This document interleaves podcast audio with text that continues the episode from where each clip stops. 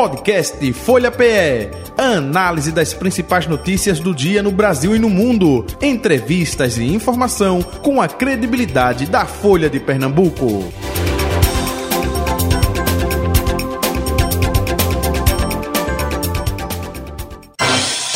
Folha Política. Senadora pelo Partido dos Trabalhadores, Tereza Leitão, com a gente a partir de agora. Senadora, muito bom dia, prazer revê-la. Seja bem-vinda aos estúdios da Rádio Folha FM. Tudo bom? Tudo bem, Jota. Bom dia para você, bom dia para Carlos André, bom dia para toda a equipe que está aqui no estúdio e bom dia a você que nos ouve e nos assiste na Folha Política no dia de hoje. Muito bem. Na escala hoje, Carlos André, né? repórter de política da Mais Folha uma vez. Seja bem-vindo. bom dia, Jota. Bom dia, senadora. Bom dia, ouvintes internautas da Rádio Folha. Eh, senadora, deixa eu começar com a política internacional, né? já que a gente estava eh, no final eh, da primeira parte da Folha Política falando de eh, Israel, Hamas, eh, falamos também das eleições na Argentina. Opa, Argentina aqui, próxima da gente, a preocupação eh, do governo eh, Lula, e acredito em vocês também da esquerda, com relação à provável vitória do Milei de extrema-direita eh, lá na Argentina. E para surpresa de muita gente, eh, deu Sérgio Massa eh, Na frente. na frente, mas claro, teremos segundo turno entre Sérgio Massa, que é de centro-esquerda, e o Javier Milei, que é de extrema-direita. Como a senhora analisa essa surpresa lá nas eleições da Argentina, hein? É, com muito alívio, né? Porque o candidato estava se apresentando como um antissistema. Nós já vimos esse filme aqui no nosso país e sabemos o que ele provocou de desmonte das políticas públicas, de falta de integração do Brasil com os próprios países da América Latina, com os países do centro europeu, enfim. Foi um alívio para nós não só porque nós vamos ter segundo turno, mas como também o candidato Massa demonstrou uma força de chegada. E isso em eleição você sabe que é fundamental. O outro já estava, como o daqui, comemorando antecipadamente, euforicamente, uma vitória. Até o, o filho do ex-presidente foi Uhum. para lá passar vexame, né? Entrou numa rádio, Eduardo numa TV, é, e foi tirado do ar de tantas aberrações que estava dizendo. Então vamos acompanhar com esse espírito de integração das políticas né, da América Latina. A Argentina é um parceiro importante, está passando um momento muito difícil na economia, sem sombra de dúvida, mas temos muito o que trabalhar e acho que o candidato que pode fazer isso da melhor maneira é massa. Uhum. Deixa eu fazer ainda uma pergunta sobre isso. A gente vê, não somente aqui na América eh, do Sul, eh, mas no mundo inteiro, o crescimento da extrema-direita. Isso é por mérito da extrema-direita, não necessariamente tem meia-culpa também das esquerdas, eh, ou não? Que análise a senhora faz eh, disso tudo? O Brasil vivenciou isso né, nos últimos Vivenciou. quatro anos, enfim. Vivenciou isso e ainda nós temos muitas sequelas desse processo, né? Além do crescimento da, da extrema-direita nos parlamentos, né?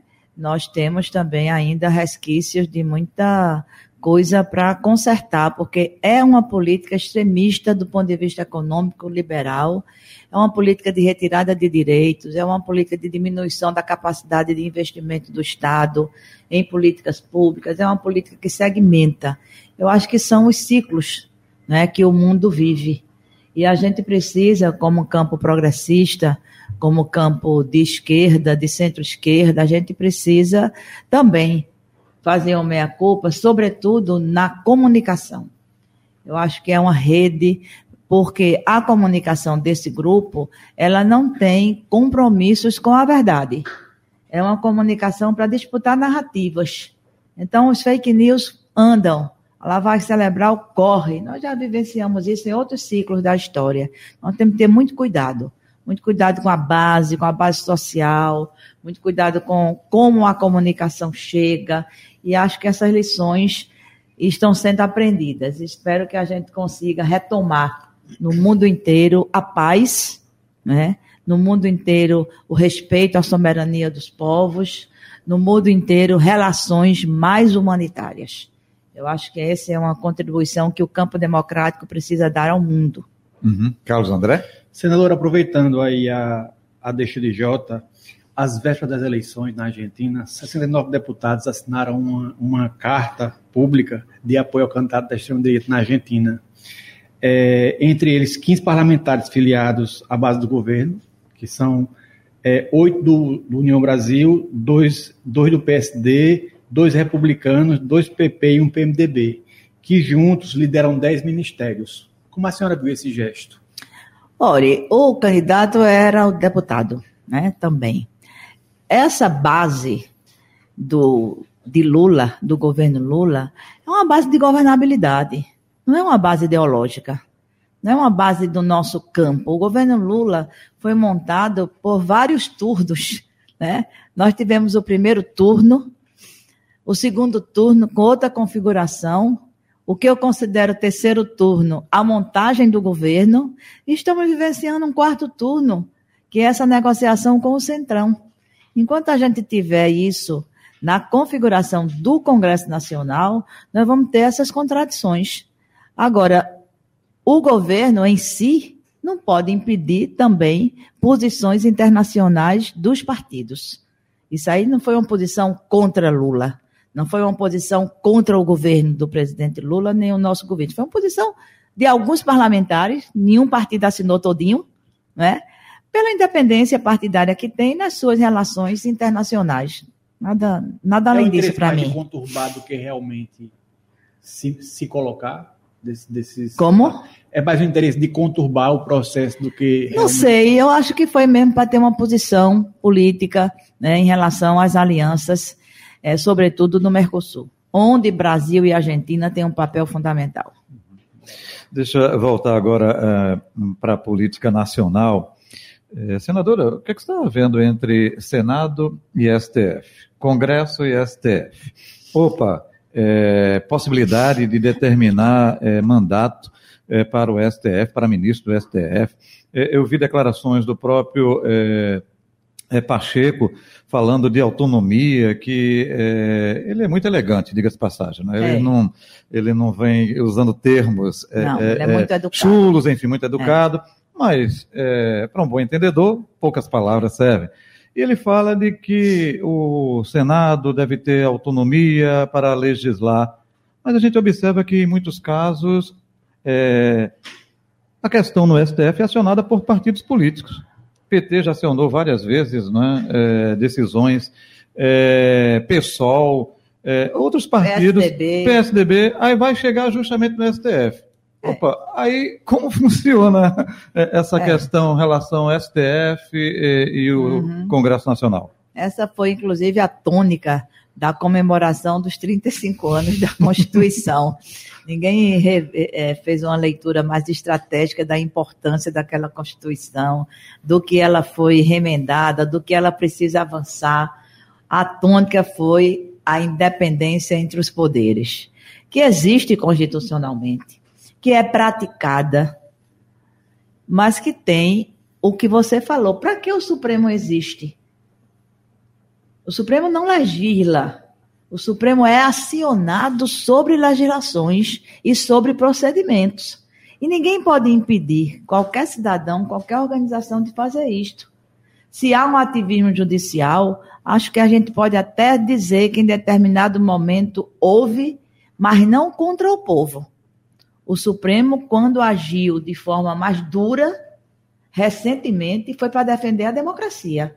E ele existe para isso, assim como nós também existimos para isto.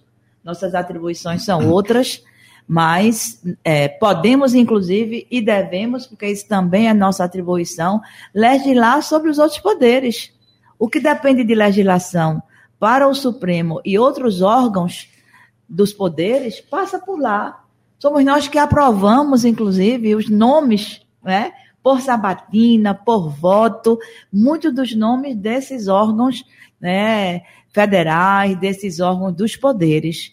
Então, não vejo uma coisa além de recados. Aí você tem razão, Jota. São recados, né? São recados porque há também no Congresso as divisões é, de campos, de blocos. Né? E como nós estamos prestes a uma eleição municipal, essa influência eleitoral, ela pesa, porque essa eleição de 2024, ela vai ter uma influência enorme na eleição de 26.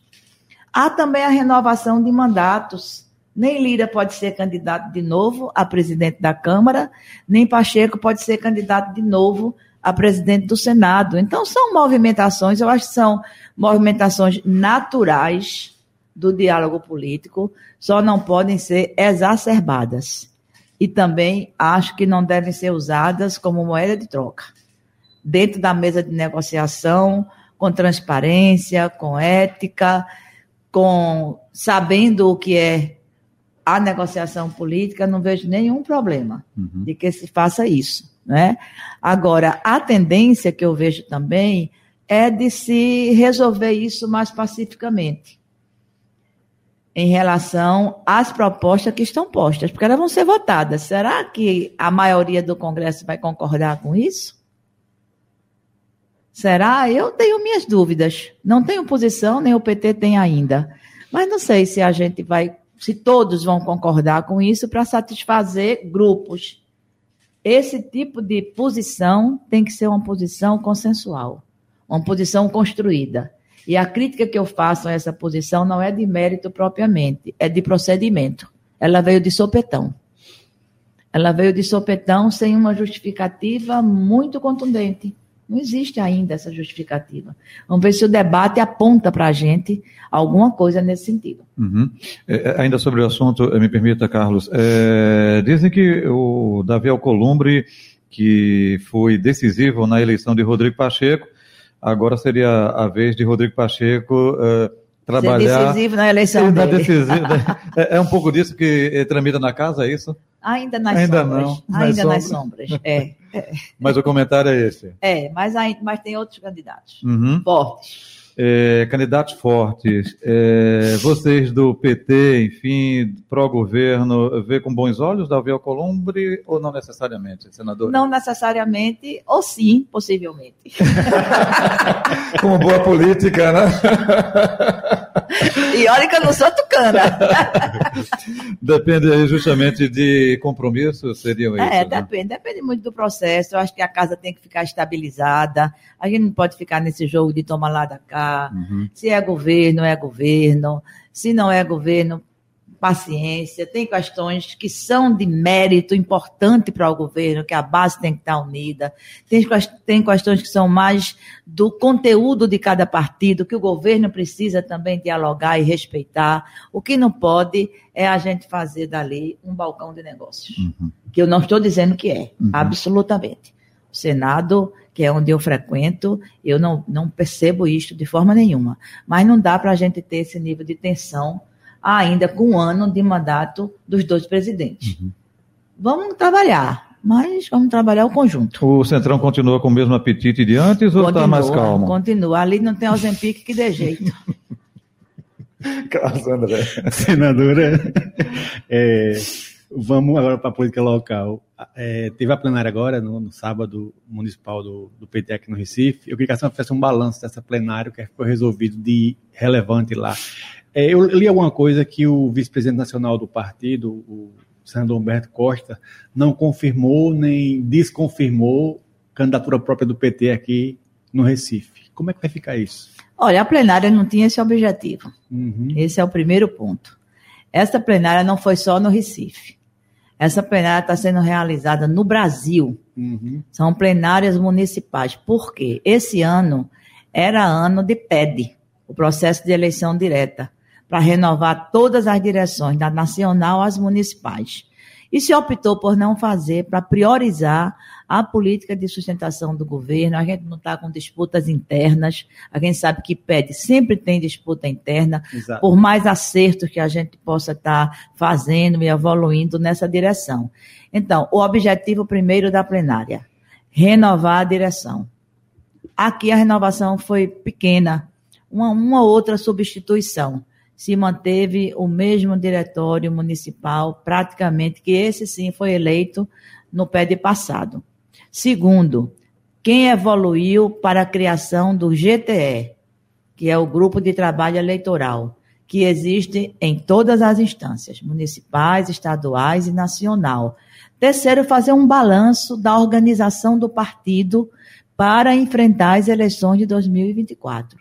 Nesse contexto das eleições de 2024, o documento disse o que podia dizer, porque ela não foi uma plenária deliberativa nesta direção. A tática eleitoral do partido só será resolvida e definida no encontro de tática eleitoral. Então, nós temos muito tempo para amadurecer e conduzir esse processo. No entanto, o documento aponta para o que as evidências dizem. O que é que as evidências dizem? O que é que os fatos mostram? Há uma aliança nacional emblemática, simbólica e figurada. Lula, PT, presidente. Alckmin, PSB, vice-presidente. Isso não se faz à toa. Nós não apoiamos João Campos. Nós tivemos a candidatura própria em 2020 de Marília Reis. No entanto, depois da eleição de 22, a partir dessa nova configuração e relação política, apesar de toda a dureza que foi a eleição de 20 contra nós, contra o PT, apesar disto, fomos chamados, tanto por Lula quanto pelo prefeito, a fazer essa discussão de reatar a aliança local. Foi um dos processos, Carlos, mais debatidos no PT municipal. Todo mundo foi envolvido nessa discussão. Vereadores, deputados, senadores, a instância, lideranças.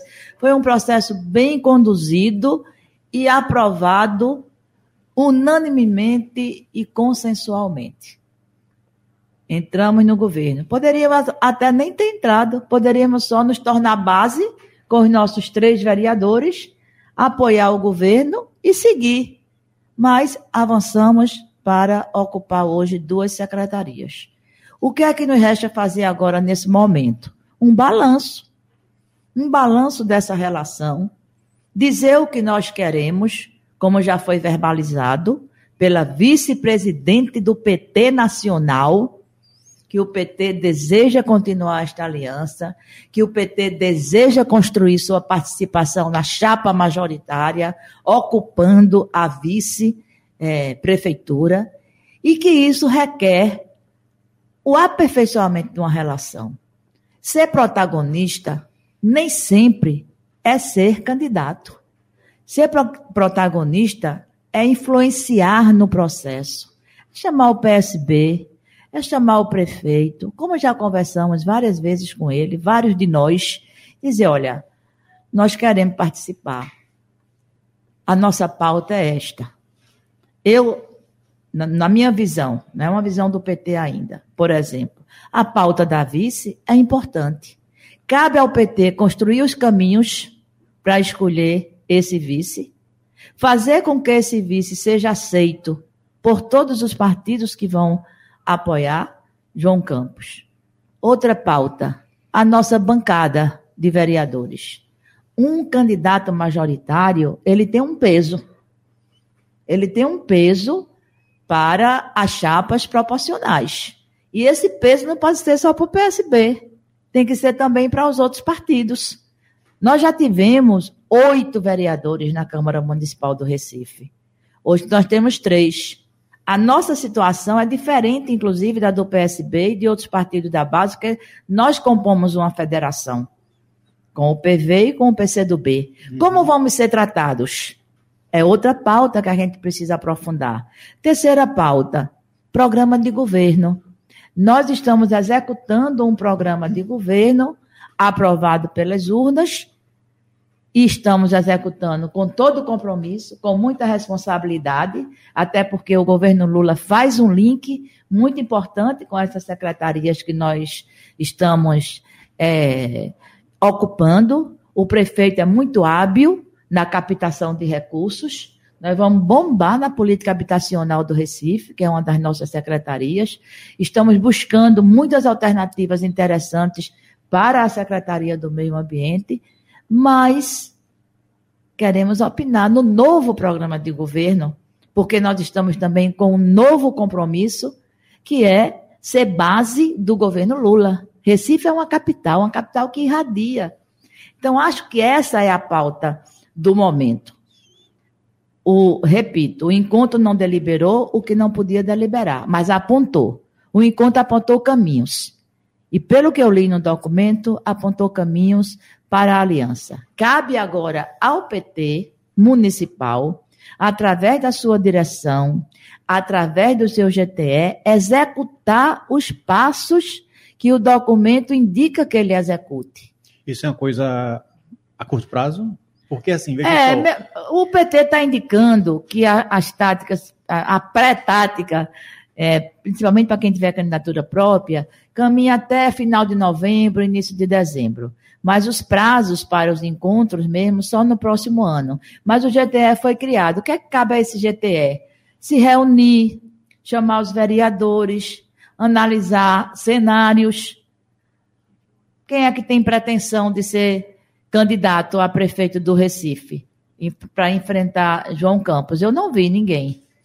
O PT tem, tem trabalho prestados, tem serviços prestados, teve três exitosas administrações, tem quadros? Tem. Mas a questão não é só ter quadros. A questão é a condição política, conjuntural, desses excelentes quadros se apresentarem em um contexto que nós estamos no governo de cima até Recife. Então, isso tem que ser muito bem refletido. Segundo, quem são os nossos candidatos a vereador, a vereadora? Como vamos montar a nossa chapa? O PT tem algumas prioridades já consolidadas, já consagradas na sua prática política. Esse é o papel do GTE, fazer essa análise e entregar isso para a resolução das instâncias. Então, tem muita coisa a ser feita, muita conversa ainda a ser praticada em um ambiente que foi reforçado por todos os oradores que falaram no Clube das Pais sábado. Unidade partidária. Outra questão colocada que eu lembrei agora foi vocês ampliarem o número de vereadores na Câmara aqui do Recife. O PT teria quadros para aumentar esse número de vereadores aqui? E muito. De forma relevante, sem E muito. Eu acho que a nossa chapa, a nossa chapa já foi boa, né? Já foi uma chapa boa é, da vez passada. O nosso desafio é que agora nós não estaremos sós. Na eleição passada, não podia fazer coligação. O PT saiu só, fez três vereadores, né? A, a vereadora, a segunda, eu acho, mulher mais bem votada, que foi a vereadora Liana, reelegeu, acho que pela terceira ou quarta vez, Jairo Brito, reelegeu Osmar Ricardo, que tinha saído para o PCdoB, voltou para o PT e reconquistou o seu mandato. E temos gente que não entrou por uma peinha, por uma peinha mesmo. Então, acho que o que a gente precisa é nos organizar nesse diálogo também com a federação. Essa é outra coisa que o GTE tem que fazer, que a direção tem que fazer. Reunir a federação para que não haja nessa repartição, né, o que a gente chama de barriga de aluguel, né? Sai dali, vem para cá, não pode vir para o PT, mas pode para o PV. Isso aí a gente vai ter que ter muito cuidado para que a federação atue coletivamente, que todos ganhem. Né? Mas o nosso objetivo, sem dúvida, e isso é uma das coisas que a gente quer, quer discutir com o prefeito, o candidato à reeleição, na, nessa hipótese bastante concreta, a meu ver, de uma aliança, é as condições dessa aliança. Eu digo isso desde o começo. A gente quer ser bem tratado. Bem tratado é uma relação de respeito, é uma relação de confiança, é uma relação de transparência, é uma relação que a gente bota na mesa o que é que a gente quer, como é que a gente quer conduzir esse processo, e acho que há um ambiente para isso há um ambiente político para isso. O PT hoje tem dois senadores da República. Nós temos trazido muito, muita presença do governo federal para Pernambuco de um modo geral, mas para a prefeitura do Recife. Sei que o prefeito reconhece isto, se valoriza com isso, inclusive. Então nós temos um ambiente uhum. que não pode ser tratorado, um ambiente que não pode ser contaminado. O que nós temos que fazer é preservar esse ambiente de aprofundar a unidade interna do PT. Ninguém quer um PT brigando. Você sabe disso. Tem gente que às vezes até se aproveita. Já se aproveitou no passado de brigas do PT. E nós aprendemos com isto. Nós aprendemos com isso e vamos conduzir. Tenho certeza que o GTE é plural, as forças políticas que representam o PT estão no GTE e nós vamos cuidar para que a gente dê ao presidente Lula o conforto que ele nos pede. Dê ao PT nacional a posição política indicada, para que tudo transcorra da melhor maneira possível. Senadora Tereza Leitão, como a senhora analisa a chegada do Grupo Coelho né, a esse apoio ao prefeito João Campos? É Miguel Coelho e através do próprio secretário agora de Turismo, Antônio Coelho. É, eu acho que foi uma guinada à direita, sem sombra de dúvida. Isso é uma das coisas que nos preocupa, que eu não disse, dentre as coisas que a gente precisa botar na mesa para uma conversa estratégica com o prefeito, é 2026. Porque 2024 está umbilicalmente ligada a 2026. O nosso projeto nacional tem que chegar muito forte em 26. A gente vai apoiar em 24 quem nos apoiar em 26, quem se comprometer conosco para 26, seja localmente, seja nacionalmente. Então, não, não vejo esse grupo, apesar de ser um grupo muito migrante, sobretudo o, o ex-senador Fernando Bezerra Coelho, eu não vejo esse grupo hum, com possibilidade de se aproximar de Lula. Nada é impossível na política, né? Tem migrações que às vezes você faz, eita, como foi que isso aconteceu, né? Mas para nós foi uma surpresa, né? Evidentemente que isso foi da, da autonomia, né, do prefeito do PSB, mas é uma guinada à direita. Por isso que o PT é importante, porque quem vai, quem vai puxar, né? O PT tem várias coisas para colocar na mesa de contribuição, coisas pragmáticas, como o tempo de televisão, por exemplo, e coisas políticas. Então, esse diálogo, eu acho que ele deve prosperar na nossa relação até o prazo da definição. Senadora, agora é mais uma provocação do que uma pergunta. Você não me provoque. É, um blog local afirmou hoje que a senhora tem tudo para consolidar o protagonismo do PT em Pernambuco.